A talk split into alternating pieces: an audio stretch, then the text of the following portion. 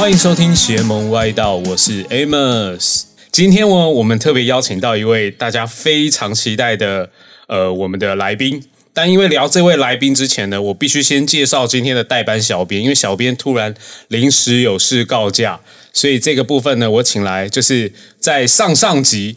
大家应该听众朋友都有听到，就是我们介绍 mini baseball 的时候，我们的 mini baseball 的负责人嘉禾，嗨，大家好，我是嘉禾。嘉禾，今天嘉禾是我们的代班小编。好，因为今天我们要聊一样是棒球主题嘛，对不对？哎，对，对啊，棒球主题这个，哎，听众朋友，如果我今天自己来聊的话，我觉得会有点，我担心我在棒球这一块看的不够深呐、嗯，对啊，所以我今天找来一个嘉禾，是因为他从小，嘉禾，你几岁开始看球啊？我有四年级，今天的来宾真的也是我刚开始看球的时候的王牌投手，哇，对这么早的王牌投手，没错，哎，真的是王牌，这个真的是王牌。真的。好，那我们话不多说，我们就让嘉禾你来介绍今天的来宾进场。来，然后让我们欢迎今天的来宾金币人黄平阳。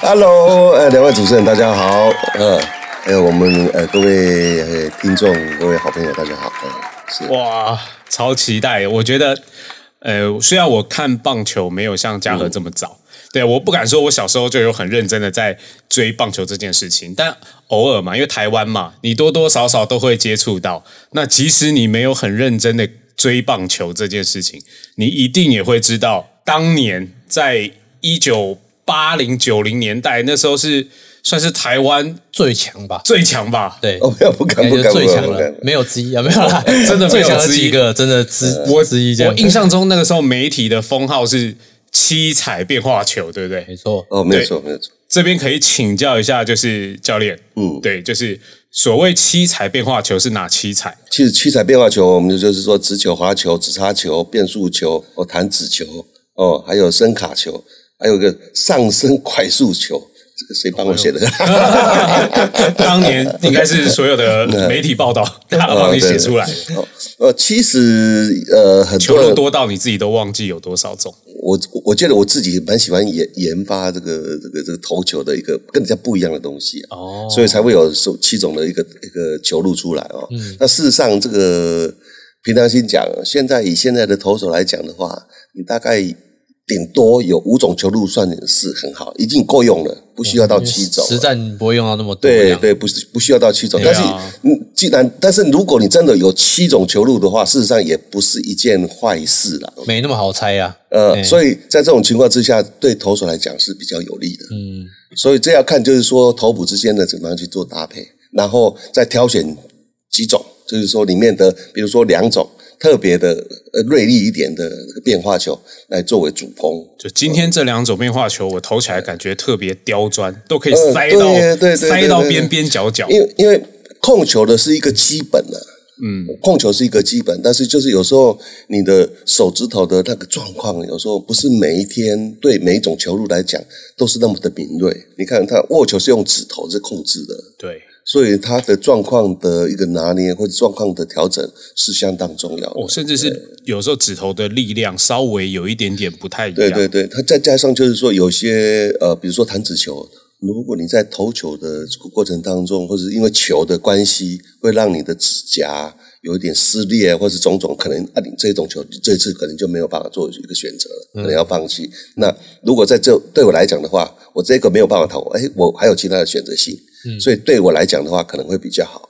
所以多一种选择嘛，然后多给对方一个粉摇，嗯，哦，但是相对性的，就是说对自己也不好的地方，就是说你要多花很多心思、跟心力还有时间来练习这几种每球路。每一种都要练这样。对对对，哎，前辈，我可以跟你比一下手吗？对，因为我哇哇，哇，这每一只差了哇两公分吧？不止吧？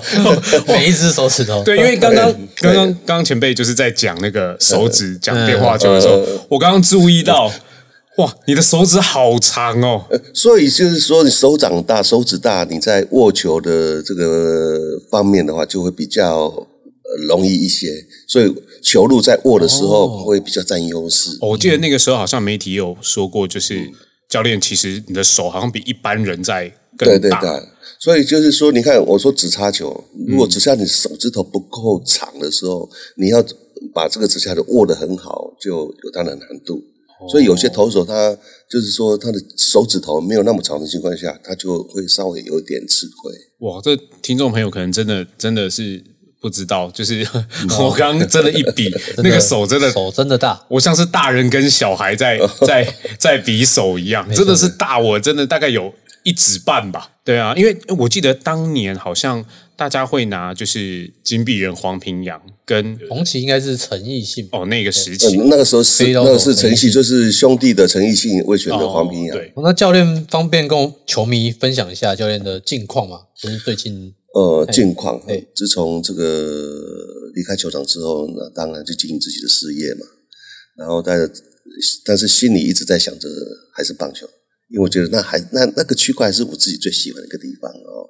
所以事实上也在想说，还希望有有一天如果是说在这个不不再为五斗米折腰的时候呢，可能就哎，是不是有机会就回到球场来？所以一直还是希望就是哎之后再回馈回到嗯，事实上自己还是有一点有有有有一个计划啦。棒球还是最爱啦。对，在这个场球场上三十几年哦，从小一直到退休，你看都三三十年有了。对，所以还是最爱的还是棒球。等于是一种回馈了，对不对？就想要回馈一些棒球，把嗯把这些是。经验啊对，是有这种想法，一直一直都有这种想法。不敢说我自己是一个有成功的一个运动选手，但是我觉得说自己在呃运动场上有领悟到一些东西，或许可以跟啊现在的学弟啊，或是呃稍微晚辈一点的人呃做一些分享。哦，让我觉得这绝对是很好的经验呐、对啊，我觉得就是前面很客气，还讲说不敢说自己是哇，这嗯当年真的是红遍大街小巷啊，大家都知道，就是金币人黄平阳啊。我我在做这些功课的时候有查到，嗯，就是诶，前面你生涯初期其实是在日本打球，是不是？呃，对，应该这样讲，就是说我们早期哦，台湾还没有职棒台，湾还没有职棒，我们的唯一的路线只有两个，哦，就是到日本打业余或是职业。那时候我们还没有美国线，虽然呃有一些前辈呃已经有到过这个美国去，像一些这个以前有个老教练谭信明，呃，他有到过美国，呃，打过呃美国职职棒哦。但是后来就几乎我们的呃路线几乎都是往日本走，我觉得台湾的棒球其实是受到日本文化影响非常非常的大，因为我们的棒即使到现在，对台湾的棒球事实上就是从日本引进出来，我们不是从美国，反而是从日本。对，我觉得一直到这几年开始，因为有越来越多旅美的选手，嗯，才开始带来一些美式风格进来。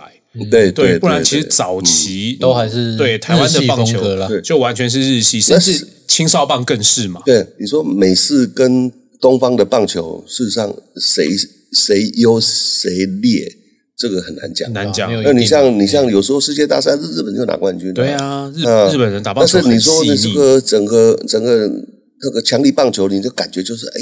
呃就就就是西方的国家，西方的球队啊，哦对，所以我觉得东西方合并起来是最优了啦，我觉得。嗯所以呃，现在台湾的这些教练也好，或者选手也好，那慢慢去接收双方面的一个资讯。不同的球员可能适合不同的这样。对对对，哦，那当年在日本打球，后来就是因为台湾开始有职业棒球，嗯所以教练就回来了。对，因为是这样正自己回来挑战吗？还是说当时有人去找你？其实是应该这样讲，就是我在那边有两年的一个合约嘛，那两年合约刚好也结束，那当然要继续续约。嗯，那续约事实上，呃，我平常想当时的当时的一个待遇的话，我留在日本打业余都还比台湾的职棒好很多。哦，因为那时候呃大概将我看看两倍半的薪水。嗯，因为中职刚开始对对，条件也没那么好，因为，因为我在那边那时候我记得是台币一个月二十万了，但是在回到台湾来的时候是一个月八万块。对对对，那时候大家还有定上限嘛，就是对对，最最多的就是最好的选手就只有八万，你不管哪一队，你四队下来就是平均都是当初。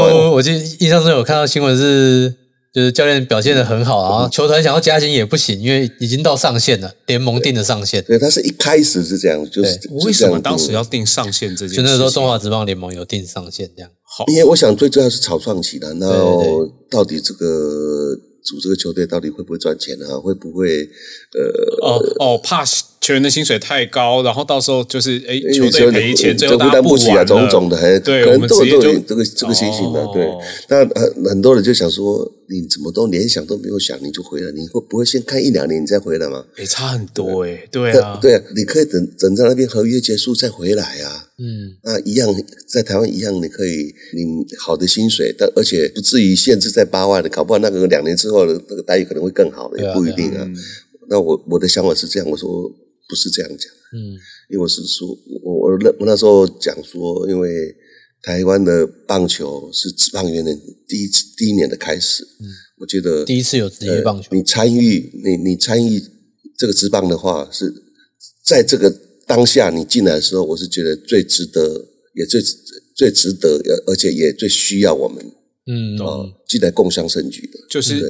爱棒球。当台湾有自己的这个职业球队要成立的时候，对，尤尤其是说的职棒元年，我们回来参与，嗯，这个对我来讲相当也是个荣耀嘛对对不对？就是是这样，就是不一样。所以当下我就没有去考虑待遇的问题啊，反而是想说，哎，回去我要到哪一队会比较重要。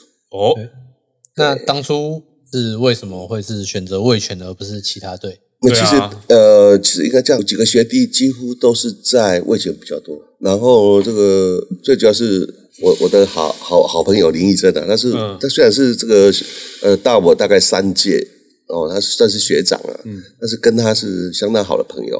哦，还有一些学弟都在魏权嘛，哦，所以那时候虽然有其他的球队也到日本来找我，哦，真的，呃，对对对，所以还有谁去日本找你？就就就不要讲，哎不能讲那不好意思讲因为你因为后来没有选他因为你没有选，没有没有去嘛，所以我觉得那时候是觉得，哎，魏权这个球队，因为都是自己的学弟，也了解学弟的个性，嗯了解这些哦认识的这些球员的个性，所以我会觉得说打起球来的话，可能会比较呃开心。哦，那教练当年回到台湾呐、其实回来就等于是已经是带着明星选手的这种这个感觉回来了吧？加入味全龙有点像现在就是有旅日过的选手，对对对，呃，有那种感觉。事实上，呃，在那个当下，平常心讲，呃，四个球队，台湾球迷认识的都很多，嗯因为那个四个球队里的当中，所有的球员应该都是在中华队都有好的成绩，所以所以几乎都是家喻户晓，呃，都、哦。都知道的这些选手啊。历年来的中华队，那个时候历年，因为那个时候没有职业棒球嘛，所以就历年的中华队组成的职业棒球联盟这样。对对，等于整个联盟全部都是中华队的明星。对对而且那个时候，候，就是大家其实，我觉得那个年代应该就是中华队在国际赛的赛事，嗯。真的是大家都会去专注的去为中华队加油，然后去，我觉得那时候没有像现在这么多酸民文化，对，就大家都是会为 对自己的球。哦，那我对觉得那早期个会有点不太一样。对对对对，那教练当年啊加入中职之后，因为我后来去查这些记录，真的都觉得哇，这真的是上古神兽，传说中的上古神兽就是神兽 就是这个意思。当年哇，真的很多记录是现在的本土投手根本就不可能达到的，像当年有初赛八十七天就完全完成了一百局的这个投球，哇，这个现在任何一个中职的投手大概都达不到。那当时这样子的安排出赛啊，嗯，就当时教练自己有没有什么想法？那为什么会有八十七天一百局的事情发生呢、我我现在就是完全无法理解。对教练有没有什么当时有什么想法？然后现在有没有不同的感觉？嗯其实应该这样讲，就是说，在早期的台湾棒球是一个草创期嘛，嗯，然后呃很多人对于所谓的职棒的观念还不是那么的纯熟，或是那么的深入，嗯，所以对于球员的一个出场场数的一个呃调调配，并不像现在哦。那当然就是最重要是选手不够多嘛。嗯，那时候就、这就等于是几乎是每一场你一个 你一个球队，我平常想那时候一个球队如果能有到二十五个的话，都已经是了不起了。所以为什么那时候要接种很多外籍球员来？嗯啊，就是这样子。呃，然后啊，当然就是说在呃球员的过程当中，不像现在可以选选的那么精精精准。对，哦，我我要选择谁来，选择谁来。现在现那个时候是没有办法的。嗯，哦，呃，相对性就是说能者多劳。哦，都是为了草创期啊。对，因为是草创期。我平常先讲，就是说那个时候，所以在当下时候，只是想说，我想创个记录，我想为球队拿好成绩，而且那个时候因为是大概就是这样。联盟初期嘛，所以其实很容易，应该也不是说很容易，就是当时的教练的任何一个初赛或是累积的成绩，都会是当时的联盟纪录。呃，也可以说，因为当时要我平常先讲，就是当时要塑塑造这个好的选手，话题一样，哎，可能会比较容易，因为都集中在那几个人身上，嗯嗯，对，就比较容易。那不现在的话就不一样。我当时真的很狂哎，我看前四年平均起来每年都两百局哇，超狂。对，怎么参考呢？去年呢，中华职棒，嗯，我就我有去查查出去，去年中华职棒没有任何一个投手投到两百局，没有任何全年就包含对，包含羊头都没有。平均大概是几局？平均大概一百二十局左右，所以多了将近一倍。对，多了八十。因为现在的选手比较懂得保护自己啦，因为这是相对性的一个利害关系的问题。比如说教练或是运动科学，可能对都会参考。因为选手为了要让他自己的职棒生涯更更长，嗯，所以他不希望自己受伤，嗯，因为这个这个是他的本身，他的身体就是他的财产嘛，嗯，职业生涯，他职业生涯一定要靠自己的身体来维护，嗯。呃，所以让自己的身体很健康，是去投每一场球赛的话，那是呃最重要的一件事情。所以他们通常都还是会评估。那包括现在很多这个教练也会有这种观念，就是说不会硬要呃这个球球员投很你行你就上去一直排队上去投。嗯。但是基本数应该还是会有啦。嗯。我们举个例子，就是说呃，我们都会讲说啊，选手不要超过一百个球。我说那个我我不认同。嗯，这个我不认同哦。那如果你这样讲的话，那美日本那些选手都是讲一句不好听的，是王八蛋嘛？不是日本的都还是投很多这样。你你去说那个现在最夯的是谁？呃，双二刀流的哦，大谷大谷对，你看他，他以前在日本职棒的时候，他日本在日本职棒是怎么投的？呃，也是很超啊，他也是很超啊，他现在也很超啊。对他，他每一场球赛。我我们好，现在大谷我们不提，我们提以前以前这个，我们提一个洋基的左投手，那个萨巴西亚，嗯，他左投手，像他出来的话，他也都是要，都是要几乎都是以九级为主啊。对，哦，他出来就是美国之棒有有几个王牌也都还是投很多。对啊，对啊，所以这是什么？这是基本上来讲，就是说球队对他的一个要求跟信任度。哦，还有就是因为。你的价值就在这里，嗯，那你的你的拿的薪水就是在这里，对啊，所以你就要这样子来投，对，哦，对对对，就当你你的身体足够负荷这样的续航力，当然也就会有到这样，哦，不，所以这个续航力并不是球队给你，而是你自己要给球队的，你自己要培养出来了，你要维持你自己身体的状态，你要跟教练争取，我还行，你的价值就在这里呀，嗯。嗯，一个好的投手一定要有很好的续航力。嗯，他能独撑九局，因为我们都知道，我们都知道这个直棒是最高，美国是直棒最高殿堂。嗯，对。哦，那那最高殿堂，而且是最大的一个冲击性，而且是最大的考验性。嗯嗯。哦，你要在这个球场上上上面有很好的一个成就，就是怎么样？为什么他有九局？你要去赌胜这个九局。嗯，才能显现出你就是一个很 top 的选手。嗯，因为如果你一直被得分，你也没办法投这么久。对对对对对，你必须压制的很好，你才有办法投完比赛。这样，投手的目标应该就是把九局放在，就是你不能想说我投个五六局我就要换。没有错，没有错。因为其实心态的部分呢，对，嗯，其实我我会认为啦，就是说，如果今天教练把你设定在五六局的话，我就因为你的认识在这里，所以我把你设定五六局。哦。但是我希望我有选手是一个出来可以独当一面的，因为毕竟就是你出来一场球赛的话，一个礼拜我出你出来出场一次嘛。嗯，对。哦，你出，那你你的休息时间、准备时间，事实上都足够的情况之下，我希望你上来就是九局。嗯嗯。对，如果一个好的投手，我我会对他是这样子的要求，嗯，但是他是不是每一次都能九局，这很难讲。有时候他状况大概六七局的时候，状况我觉得说，哎，是不是可以提早让他下来了？哎，他不需要那么的，比如说赢赢的分数比较多，或是啊今天状况不好，输的分数比较多，哦，我就让他提早下来。哦，对，哎，我刚刚在聊天的过程中，我发现前辈的手指。你的手指关节角度为什么也不一样？呃，这个可能是我觉得可能跟跟投球会有关。对啊，这个是因为你嗯，长期投球然后变这样吗？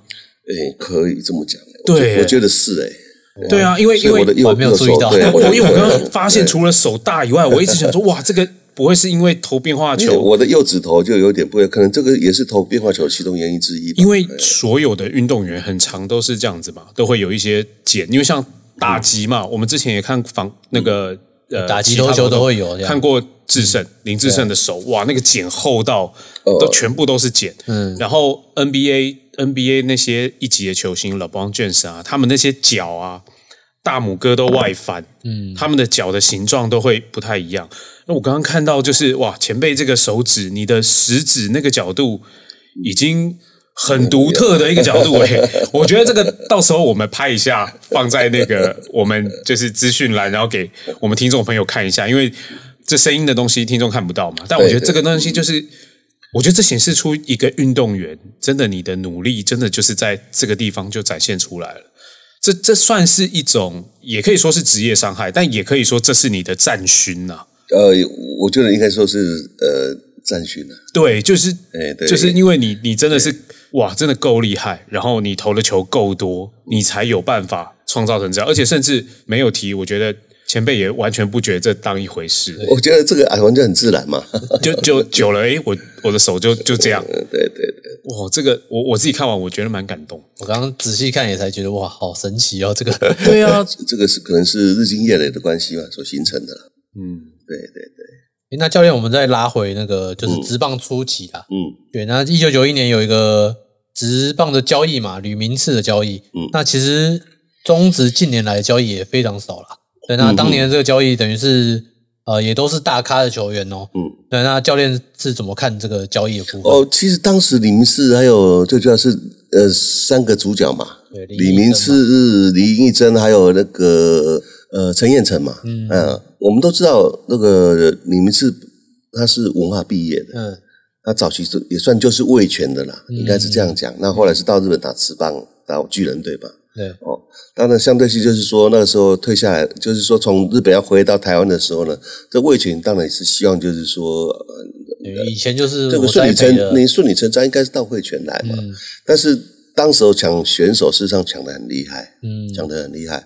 然后在那个当下是选择选的话，应该是落在兄弟，嗯呃所以那时候就谈啊两个球队去谈，应该是公老板去谈嘛，嗯啊球队去谈谈的，后来的结果是，呃后来我们所知道的，哦用交易的方对式，对对对。那事实上跟现在的交易有一点不太一样。那个那个时候，那我觉得就是说，呃，有那个年代的背景啊，就是等于时代是时代时代背景不一样嘛，学生栽培的时候不一样啊，球团对对对就有用。那因为呃球员的缺乏，导致于就是大家对选手的一个竞争呢，就会会比较台面化。嗯哦，所以当下就是说啊，就这样，那就两个换一个。嗯那至少呃，在兄弟的这个呃的选手的一个也还 OK 这样，也还 OK 啊，两个两个两两个换一个这样子。呃而且后后来也都是球星啊，对也都打很久。对，所以也也也不能说是特别的交易啊，但是我觉得，呃如果真的是交易，我觉得也很正常啊。那你看，如果现在做交易，事实上也是很正常的一件事情啊。现在这几年交易就很少了。那教练也是少数打过两个，因为那当时有啊、台湾有一度有两个联职棒联盟嘛，对对对那教练也是少数啊、两个联盟都有好成绩的球员。那当时两个联盟最多加起来有十一队，嗯，那对球员呐、不管是待遇或是工作机会，其实都多很多。但是当时的年代刚好碰到啊、国内职棒的低谷了，就是有碰到一些事情事情嘛。那嗯不管是什么时期啊，那对于职棒的联盟的分开或合并，那有有没有什么优缺点？嗯对对对，那对于职棒来说，教练觉得怎么样是比较适合的？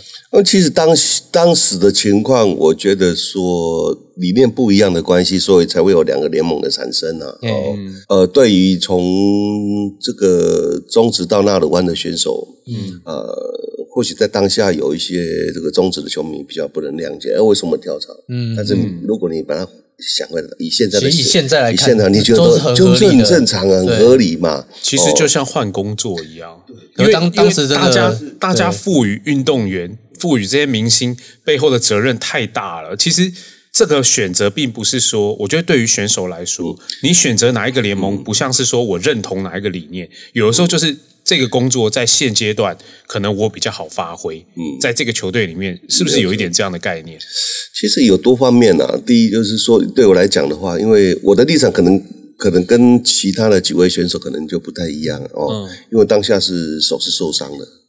在卫权的时候，哎，我我那时候对手是受伤了，然后我自己会认为，就是说我在当下的情况是这样子，然后纳鲁湾的呃高层还愿意来跟我谈这个事情，他看到我的价值在哪里，嗯，我一跟他讲说我不能投，哎，嗯，他说我看到你的价值不在里面，不能投，我看到你的价值就是你金币人花瓶啊，就足够了，嗯，他这样跟我讲，我觉得说在当下有人赏识我，而且呃也那么看重我，而且再再说就是说我们跟中华职棒的合约，嗯。啊，到后来有告到告到法庭，我们是赢的，我们没有输，呃，就是表示我们是我们是对的，因为合约本来就那当然这个我们就不去提它了哦，就是说那个那时候的一个时空背景，嗯。哦是是这样一个情况，因为每一位选手的职棒生涯都是有限度的，他可能在几岁之后他可能就要退休了，嗯，所以在当下他希望争取到最好的待遇，嗯。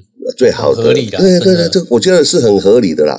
如果以现在来讲，我想大家都会觉得很合理了。对，可当年的那个时候哇，真的是中华职棒的基本教育派哇，真的是骂的很凶啊。对，所以那时候两个联盟弄得有有一点尴尬啦。对对，不过也过事，不过今天已经过去了哦。只是说大家对呃这样子的一个观念也也慢慢的也都能去接受哦。啊，只是说当下的一个十一个球队来讲，对台湾的呃棒球环境来讲，是不是真的有帮助，或者是有正面的一个一个一个可以让选手表现的一个情况，这个很难讲啊。嗯，哦，但是我个人认为，就是说你没有做，你也不知道。嗯，那虽然看起来就是说，哎，那时候的选手是比较缺乏的，那你这样做的话，是不是你的球员的膨胀太快，太快了？啊，那是不是？呃，真的会在比赛当中会有那么多精致的表现吗？嗯，哦，这这是大家会考量的啊。比赛的强度担心会下降，这样。对对对对对对对。因为刚刚前辈也讲，我觉得光初赛选选手那个时期，初赛的局数都比较长了，代表选手是很缺乏的。对，但是在早期的时候了，后来两个联盟合并，合并大概是在啊，直棒七嗯七直棒七年八年的时候嘛。嗯。对，是那个时候才才两个两个两个联盟啦，分开了，才会两个联盟了。嘿，两两个两个联盟嘛，对对对。那后来会合并，就可能就是市场的问题。嗯，啊，再就就再再加上就是说，呃，球员本身是一个问题，啊球队本身又是一个问题，经营的也是一个问题。嗯，所以后来有两个联盟又谈合并。其实换联盟之后，等于是呃，中华职棒这边有定一些什么判将条款啊，可能会对教练。其实有造造造成一些影响。那如果再选一次，教练还是会这样选？嗯，如果再选一次呢？我觉得我还是一样会选呃选到纳鲁湾的，因为毕竟我觉得理念比较相同了。嗯，呃，有有有比较想法，有一直有在改变的。嗯，希望把这个环境弄得更好。嗯，哦，那呃，中华职棒联盟当时是比较传统的。对，其实台湾大联盟以我们现在来看，台湾大联盟那个时候出现很多事情。很多制度其实是比中华职棒还要进步非常多。你觉得比较比较想法比较先进的这种感觉？属地主义啊，或者很多赛制的制度都是非常进步的。可是就变得可能有点太进步了，就当时的台湾的球迷可能还没办法接受这样。那相对性当然是在那个时候的球员的找寻的话，就会比较困难一点。那么好的球员没有那么多，而且呃，所以为什么那时候一开始会有？呃，每队都很多洋将这样。有，嘿，他有几个，他针对我们那时候从中职到那的玩的有一些选手，嗯，他们是特别去挑选，就是特别一定要这几个的，嗯，那那当然够这样，因为会会到这边的，除了说我刚刚说环境以外，最主要是待遇嘛，嗯，哦，然后观念也不一样嘛，那待遇事实上是差蛮多的，那他他让我觉得说我来这边打个五年，我。对于我的将来，我有保障了，对吧？等于是两三倍嘛。后来算的话，对吧？就是这样子。如果以现在当时以现在的话呢，我想大家都就是说这很正常。对啊，两三倍怎么可能不去？这很正常。对啊，你以以你球迷自己来讲，你的另外一个同样的工作，你另外一间公司两出三倍薪水给你，因为这个，因为这个就是所谓的有因因为我们都几乎是谈合约嘛，对啊，我跟你就一年一签嘛，那当然我结束我要离开的话，你也不能阻止我。没错没哦，错，就是变成是这样子啊，那观念的问题啦。我觉得这个也没有什么大不了的。对，真的是这样。刚刚教练有讲到你是因为受伤，嗯然后就是那时候纳鲁安还是邀请你过去。对对，对，哎，要不要跟就是听众朋友聊一聊手伤这件事情？对，就是当时什么原因？嗯嗯，其实手会受伤，我想跟使用度有相当大的关系啦。哦，就那前四年的投球局数呃，现在多，投投投手手肘、肩膀受伤是常有的事情，你会常看到。那我是属于那一种投很多受伤的哦，就是我的手肘，呃，我的韧带是几乎到最后是已经是断了嗯，嗯，哦。那因为这个自己自己的个性使然哦，导致会到最后变得那么的严重哦。我觉得跟自己有相当的关系了。你不能完全怪罪于说啊，以前哎呃有很多人在讲说啊，跟以前那个徐总啊，一直跟一直要用你用你有有什么关系？我说也不能是说的，我也喜欢投啊，我也爱投啊。对，球员其实自己我也想，会想要投啊我也想，，我也想为为球队呃争取几多一些多一多一些的胜利啊。哎，对。对啊，我想为自己自己因为因为因为当时真的是有一些传言嘛，嗯，说是不是因为徐总的调度，然后其实倒还不至于的，我觉得我可以当下我也可以说不行，我说不舒服啊。但就像就像刚刚前辈讲你一开始就说投手，你一开始设定目标，嗯我当然就是希望我能够把九局投完。那因因为毕竟我我是觉得是说我在当我在二十九岁的时候投入职棒，事实上以一个运动选手来讲，他算晚，比较晚了比，较晚了。哎、对，所以。诶，如果我推算回去的话，我我的使用度，我在业余的时候，事实上投的球数也够多了，嗯，也够多了。所以再加上那只棒几年的话，事实上等于是一你以以一条橡皮筋来来做比喻的话，每天一直这样拉，一直拉，拉到最后它一定会断掉嘛。嗯，哦，使用率过高了，对对，只是只是说你怎么样去是维持你的橡皮筋的一个弹性，去保养这样，对对对，在这里而已嘛。那如果像这样投的话，受伤是早晚的事情，嗯，呃，只是说呃是落在什么时候而已、啊。那当时受伤就是前面你这边有陷入什么样的低潮吗？三年的算是有三年的低潮，事实上应该是这样讲，就是说一一开始呃只是觉得说手肘不舒服，应该是说从职棒三年之后了。那时候有一个日本的教练叫田宫，他到台湾来的那一年哦哦，就是说呃代代替了徐胜明之后，哎，第五年开始局数变比较少，对，那那个时候就已经是受伤了，那已经是受伤了。那因为也在台湾看了很多、呃、名医医生啊。医生啊，他只是告诉你你这个肌腱，啊这你这个肌肌腱炎啊，这个休息一下就好了。吃个消炎药，啊，拍个 X 啊，这个没有问题啊。那个时候应该那个时候有 MRI 吗？那时候因为就是因为科因为医学的关系没有那么先进没有。，MRI 是什么？我我做一个非非核磁共振啊，哦，那时候 M 那时候 MRI 应该是有了，只是说当时医生也不会看对于手肘的，他们知道是什么原因，但是他不敢开刀。嗯，因为那时候还没有这个 Tommy John 的这个手术台的一个技，台湾哎，这个技术，哦，那时候还没有 Tommy John，哎，这个技术。有，啦，只是台湾就是台湾还没有。台湾还没有台湾没有，对对对，所以这些医生他们也不是主攻这一方面的，所以他他虽然知道，他也不敢跟你讲，嗯。因为呃好就好，如果不好的话，对他的就有相当大的影响，对，嗯。所以到最后这这个我我我还是一样护线一直做，但是还是一直投，我想说护线做应该会好，一直好，对，到最后还是不好。然后刚好是那那个那一年是刚好田宫来当总教练的时候，我记得那个时候对好像那个时候是时报音吧，嗯，我硬撑撑了三局，最后一个那那个球是投出去的时候是一声啪，我记得自己听得很清楚，啪，然后我就手就整个就垂下来了，哇，哦，整个都垂下来，都就抬不起来了。嗯。对，这个我我我如果现在要抬起来，就是变得要这样抬。等于是用另外一只手扶对起来了。他，的你你等于是完全没办法控制了，对，等于是我这个一拉的话，整个手是往后了，这个没有办法拉住。完等于全断掉，等于肌肉完全哎，你内断掉，你看你的内侧韧带、韧带完全内断带、嘿，内侧韧带都断了。那当时不知道是断，但只知道说很严重，所以那个当下就不用讲，就就我这这太说我不行，我我我只我我只我记得我那时候跟教练讲一句话，就是说啊是断了，我不晓得怎么断的，但是我知道说已经断了。因为你都听到了，哎，我说断了，哦我抬不起来，抬不起来我就说断了，我说完蛋了，对，断了，我就直接走下去。嗯，对，哦那那才是真的是呃最痛苦的开始。嗯，因为那时候面对就是球队的一个苛责，你都没有去，你看你你领了那么多薪水，你有手有受伤了，但是球队别人想说为什么为什么手会受伤？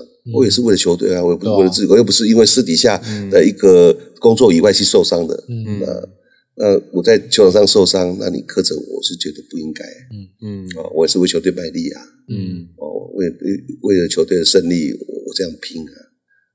对对，选手来说，你比任何人一定更难过。哦那时候对啊，因那为时候相当难过直接听到那个声音，那还好，当下就是说，呃，中华那个联盟里面有一个水，那个他们有一个医务组，有一个大，有一个叫那个黄一亮的，嗯，对，他是他，因为他是他是他是一个香港人，然后他从他是从美国回来，嗯。对，所以他认识当下的一个道奇的一个他们的医师叫大子舅，嗯，所以就跟他联系，让我去美国做他们家的一个手术。哦，对，也算是你职场上的恩人之一。哦，算是哦，是哦是哦。然后后来是，你看后来到那边的话，就要做很大的抉择。嗯那个时候就是医生先帮我做一次所谓的呃骨关节镜，嗯，他打做了关节镜，他跟我讲说，啊你怎么这么严重你才来看？你是怎么忍的？嗯，你是怎么忍耐的啦？哦，怎么忍哦痛忍到，那个阶段？你你你你里面的骨头骨头都已经敲碎了，在里面了，因为就没有韧带了。你怎么还有办法投这样子的？哦，没有韧带去保护，等于骨那时候头刚第一次还没有察觉到韧带的问题，他只是说你、哦你的你的骨头已经碰击到，都已经碎掉了。我先第一次先帮你做所谓的骨头的清除，嗯所以他第一次的手术清除之后，他马上跟我讲，他说你的韧带可能有很大的问题，嗯可能要做第二次手术。哦 no，然后第二次手术就是说你，因为你可能要做所谓的真正唐明讲来接，嗯但是到什么程度不知道。但等他打开的时候，他是他事后跟我讲，他打开之后，他说他找不到我的韧带，他说你的韧带已经找不到了。找不到为什么对？，因为时间太久，已经断掉之后被稀释了，啊身体会把它吸你收的被肌肉其他的肌肉吸组织化就嘿完全已经稀释了，已经对，所以找不到韧带了对对，所以必须从你的左手。嗯再切切除一段，像我这里有一个肌腱嘛，这里手上你们看到了哈，从这一这个阶段有没有？哦，我这一条切下来前臂这边，哎、嗯切下来，然后去补，然后你这个骨两两边的骨头打洞，然后就是好像绑橡皮橡皮筋一样，然后绑起来，呃，然后再缝合这样哇子。，嗯换一个新所以新的橡皮筋。所以第二次在做第二次在做手术的时候，他就问我你有没有确定要开刀？第二次，嗯 他说如果你这样开的话，可能就是呃有可能要面对的可能是以后不能投球。但你不开也不能投了。对啊，我就跟他讲，啊我现在就不能投了，我来就是要开啊。对啊，你你又不是我像一说我说我般是在痛而已，嗯我我你是已经跟他讲说我不完全不，用考虑，我说不用考虑就开。嗯，我进来就是开。有一点点机会也开啊，不会更差了。对，反正就是他就是这样子的嘛。那了不起就是呃球不能打嘛，那至少还是要把手看好啊。对啊，嗯，对对，但是还好看的开了。后来就越来越好。呃，就是大概因为当当时我的年纪已经三十几岁了，对。啊、以一个运动选手来讲，他恢复的话就不像二十几岁那么快。嗯，对。哦，所以我我那个时候是大概需要一年的时间，所以我那时候我到那里玩的时候，他们跟我讲设定一个一个目标一个局数给我投，他说呃，你一年当中你只要投一百局，我我我我跟你讲的这些薪水你都可以拿得到，哦，不管你不管胜负哦一百。局其实也很其实很多但是说就现在来说，几乎是一个完整的。对啊对对，他说你不那不关胜负，但是你上去至少你要投一百局，嗯，这样子。呃，然后第一年好像都有一百多局啊，超过了，超过不不止一百一百一百多局对啊，台湾大联盟前四年也都，有100。然后呃那一年之后，我的手就慢慢的恢复状恢复恢复的呃越来越好越好越好的一个状况。我觉得可能跟前辈你自律的个性有关。你应该在复健什么，其实也用下了很多的功夫。我这是一定要的哦。为什么这样讲？我从那个动完手术，对，我第二次手术动完，事实上我那时候是那个是他们通常我们打石膏嘛，对啊，我那个石膏是活动的，哦，我就我可以就是说我可以拿下来，我动完手术隔天就坐飞机回台湾，回台湾开始伤口都还没愈合，就开始在做复健了。哇，可以这样子吗？对对对对对可以让你这样子直接做复，健。他说你回去的话，你尽快做复健。哦那我是希望能尽快的回到场上，所以我是觉得是你也急啊。我觉得我嗯想我要表现我对我一定要赶快好起来。所以在那个当下，就是这个石膏经常就拿下来，就一直在做复检，一直在做复检，所以算是回了恢复的相当不错了。我觉得，诶，那中指啊，嗯最近吵得沸沸扬扬的事情，就是即将有第六队。嗯嗯，对，就是诶，前辈你怎么看？哦，我觉得这是一件非常好的事情哦，因非常好为我我等了好久，对，等好久。我觉得六队是刚刚好了。我嗯觉得台湾以台湾的这个人口数来讲的话，那以六队来讲，呃我觉得会是比较刚刚好。那五队还嫌少，因为变得就是说你的组合比赛就会呃少了一些，嘿，对对对对对对对。单数不好不好排所以你列组合嘛。所以你看，一般都是双数比较多嘛。对啊你像日本也一样啊，两个联盟都呃就是六个六六个球队，六个球队嘛各六队这样对对。然后最主要是台湾，因为台湾的人口是两千三百万、两千四百万，大概你的分布来讲的话，用六队来分布，这是还蛮恰当的，很适合啦。嗯所以第六队的组成，我是觉得不管是对台湾的体育，又是棒球的发展来讲，是呃很正面的。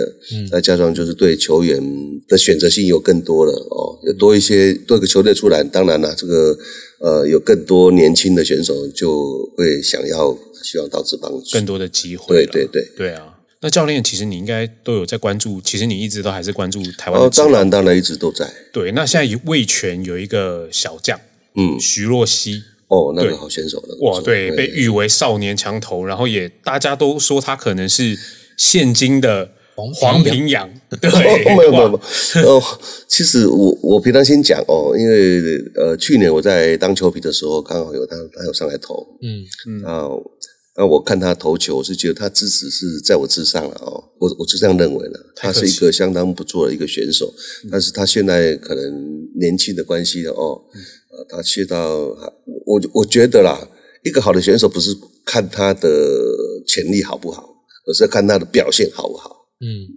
他你你对于这个球队的贡献度，或者说你呈现出来的成绩好不好？我我觉得这个是最重要的。所以有一些观念，或许呃，我必须要调试一点，嗯还是说他们要做一些改变，也不一定了哦。例如什么，直接给建议没关系，说不定他有听他。们去年投他因为我觉得？可能如果是在乎他的伤势的关系，我觉得那那就无可厚非啦。嗯对那如果不是的话，我觉得一个选手不是这样保护。既然是一个球队的，你你当至少投个你当局，你是 你是一个你球员的话，当然是随着教练的要求去做嘛。嗯嗯，哦，那教他也不能讲说我要怎么样就怎么样。嗯，但是球队太过于保护的话，事实上对选手来讲不是一件好事，因为毕竟他还没有达到一个门槛。嗯，或许今年他会有，因为改去年是变呢。第一年嘛，对对然后对对，像今年魏权，他不管是休季的补强啊，或是他像他今年一样有多一个洋将，像去年的下半季就已经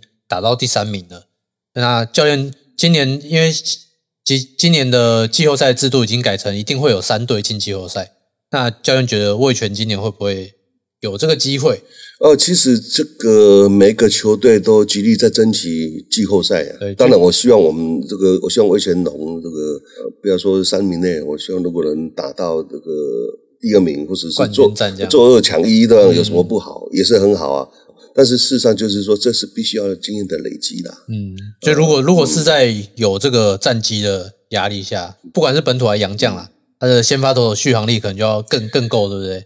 我我我是觉得球员本身自己要准备好，来等来等着球队来用你。你像呃以日本你，我们不要说这个，我们说松本大辅啊，嗯，对，他平常在在 blue pen 呢，就平常的练习，超过一百五十个是很正常的，呃两三百球，因为他必须要负荷我一个一场球赛可能会超过一百二十个球，嗯。嗯，所以我一定要练到一百五十个的一个一个能力，嗯，才能负荷你真正比赛的一个投球内容。嗯。嗯，那如果你平常都投不到这个数量，你在比赛里你怎么有办法去负荷真的这么强度强度呃比平常练习多几倍的哦这种强度做比较不行，嗯你可能就很容易就受伤。嗯，我还是比较认为就是平常你的投球数量，你一定要练到让你的肩膀的强度有到一个程度，嗯，来应付比赛才对了。那前面你有没有觉得，就是除了刚刚讲徐若曦以外，你刚刚其实一直提到，就是我觉得像这种呃观念啊，嗯。对好的投手，我觉得他这种就是观念要为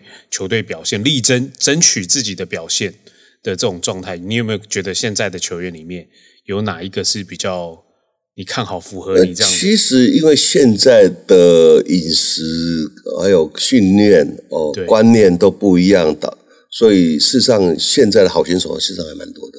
哦，我觉得你一个现在你随便一找就一个一百五十五十公里的，对，现在的都有啊都超快，但是呃，但是球速快他们不能解决一下，你你第一你要投的准啊，嗯。嗯，哦，你在比赛之前你要对这个对手啊，对手的了解有有多清楚。哦，那你要用什么对策来应付他，来对付他，这个都是你在赛前或是平常时候你自己要去模拟的，而不是到了球场上我站上去我才说，哎，我今天用什么球对付你。我觉得现在因为就是资讯发达啦，然后包含嗯运动医学啊、这些东西资讯，还有刚刚讲到我们在勤收等等这些资料，嗯那当然比较好。当然，这个有这个禽兽部分的话，就这个包括球队的教练呐、的头部之间呐、哦，这个种种啊，不止单一个人来。但是我是觉得说，在你平常的一个训练的部分的话，现在的选手已经比以前好很多了。对因为魏权其实光现在去去年来看啊，就有好几个本土投手都有球速都有一到一百五，对对对？这真的是因为这相对就是因为他们也年轻看起来很过瘾。那那因为年轻的话，就是说一定有有所谓的比较足的或比较不足的地方嘛。嗯比较不足就是一定是经验嘛。嗯，那跟我们早期是不一样，因为早期我们打职棒这些选手几乎都是在中华队身经百战的。都都已经有一定年纪了，呃对，从从这个可能像我从国中呃高中毕业就当选国家代表队，嗯，就是等于成十九嘛，对，就十九岁的时候就代表国家打成人的棒，成人的一个呃这个这个这个棒球到国家、到各各国去征战，所以我们经验的累积一定是比现在的多很多，因为他们现在可能就高中就加入高中高中毕业我就加入职棒了，然后我我你说他这几年当中他就要吸收很多的经验，或者说他已经有很够的这个这个经验来应付比赛，这是比他不可能的，嗯。所以他还是要慢慢去累积，他慢慢除了自己去去体验以外，事实上你你身边的这个教练对于他的一个一个辅助是相当重要的，嗯我觉得今天就很开心，收集到就是金碧元这位传奇球星来到 来到我们节目里面呐、对。啊，我觉得哎，刚刚就是前辈这边有讲到，其实你一直很希望再回到棒球是场上。是是是，我们呢自己有一个 mini baseball，对。嗯对嗯对，前辈不知道有没有听过？对哎，mini baseball 有这个有没有机会？对啊，就是哎，前辈再回到就是职业球队回馈以前，先回馈给一些小朋友，有没有机会以后未来 mini baseball 的场合，我们可以邀请到？哎，这个这个我可以你们私底下慢慢谈，没有关系。但是我觉得说这个 mini baseball，我是觉得对一个台湾的棒球的发展会有相当大的帮助了。对，而且烧棒之前，对对，而且事实上很多你你要了解，现在很多喜欢玩棒球的小孩子，他父母亲在后面背后支持的，并不是说我要我的小孩去打职棒，并不是，他是希望小孩子可以这个这个这个呃。呃，参加这个团体的运动，对在这个团体的运团体生活这样。呃团体的运动过程当中去学习很多东西。哦，或是说，哎，他可以，哎，他觉得这个运动对他来讲，他没有没有什么特别的伤害，而且可以说学到一些啊其他不一样的一个知识，所以很多父母亲喜喜欢都是假日的时候，哎，你们来打打棒球这样子。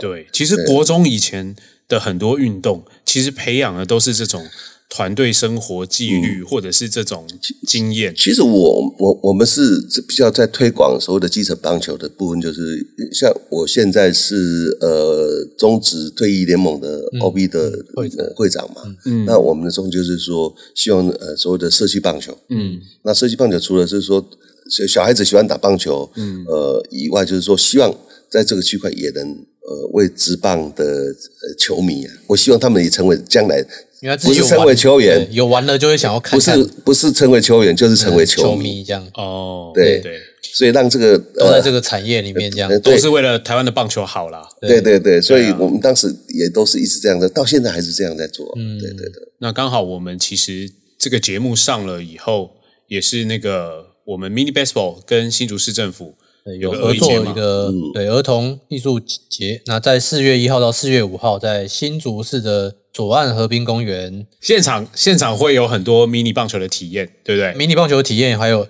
就是我们有墙头好打两两种互动游戏。会有很多大哥大姐姐来陪小教小朋友一起打棒球了。嗯，对啊，那我觉得今年儿艺节，今年的儿童艺术节 Mini Baseball 其实做的更不一样的是，我们其实有跟魏全龙球队去做一个合作，对，还会有魏全的明球员星棒球教室。没错，对，那大家到时候就是真的，诶，我们到时候会在 YY Sport 上面开放大家抢先报名。对，那现场如果你你抢先报名没没有抢到的也没关系，到现场我们还会有现场的名额，让大家可以排队去体验。没错。那今天来到这边，我们就是要请来宾来推荐一下，就是诶，你平常有没有穿什么样的鞋子？我、哦真的是学魔道，怎么谈到这个了？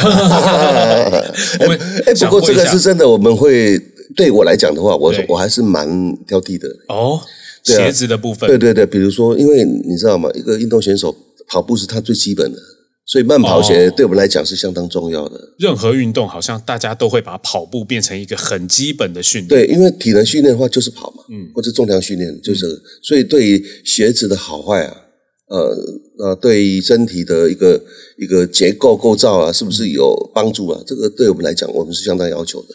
哦，对对对。所以前辈，因为你们打棒球应该都穿 Mizuno 嘛，对，我在球场上的话，因为这个应该这样说啦，就是说投手要的鞋底是比较稳的，嗯。对，因为我穿过日本的日本 Mizuno 的一个一个皮皮皮面跟皮底的一个鞋，钉鞋，嗯，哦，第一轻，第二稳，哦，哦，第三就是美观，哦，呃，这是我们所要求的，嗯。所以我那从这个以前就就根深蒂固了，我我我要的就是米兹诺，哦，对对对对。那在场下训练的跑步，那如果在跑步的话，也是我 Mizuno，我那时候就是 Nike 了。然后你反而在场下穿的是选择是早期的话，以前还没有 Nike 之前还是 Mizuno，哦哎，那后来就是说，呃，有这个引进 Nike Nike 的时候，就慢慢我就我喜欢 Nike，因为 Nike 比较晚嘛，它比较这个品牌其实成立的时间比较晚，对对。对对，Nike 其实在做一些基层的训练鞋，或者是一般大家跑者，因为其实我们看到现在很多马拉松啊、长跑，嗯或者是一般人训练啦，这也是 Nike 这个品牌能够在在在全球这样子发扬光大的原因。有非常多款式，对，然后我觉得像好，我们就讲跑步来说好了，我们其实，在节目已经推过很多次的 Nike 的小飞马。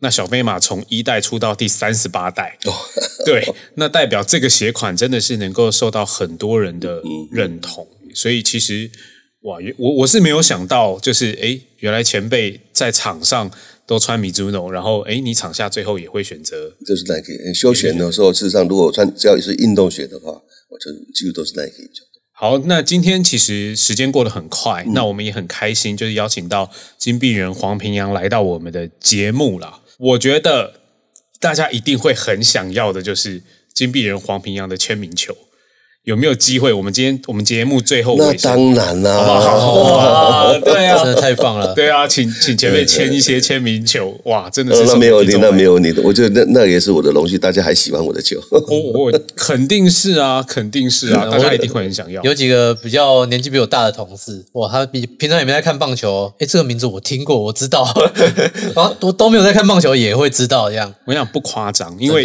因为这个节目上的时候，我们 YY Sport 这个黄平洋见面会已经办完了报名额满，已经办完了。啊对对对对，但这个活动真的是我们当时推出，就是哎黄平洋球迷见面会的时候，嗯哼，我不夸张，不用两天，而且我们还有设定 level 哦。我们要设定你一定要达到多少 level，然后包含就是要一定的条件对会员条件，然后你才能够抢先报名。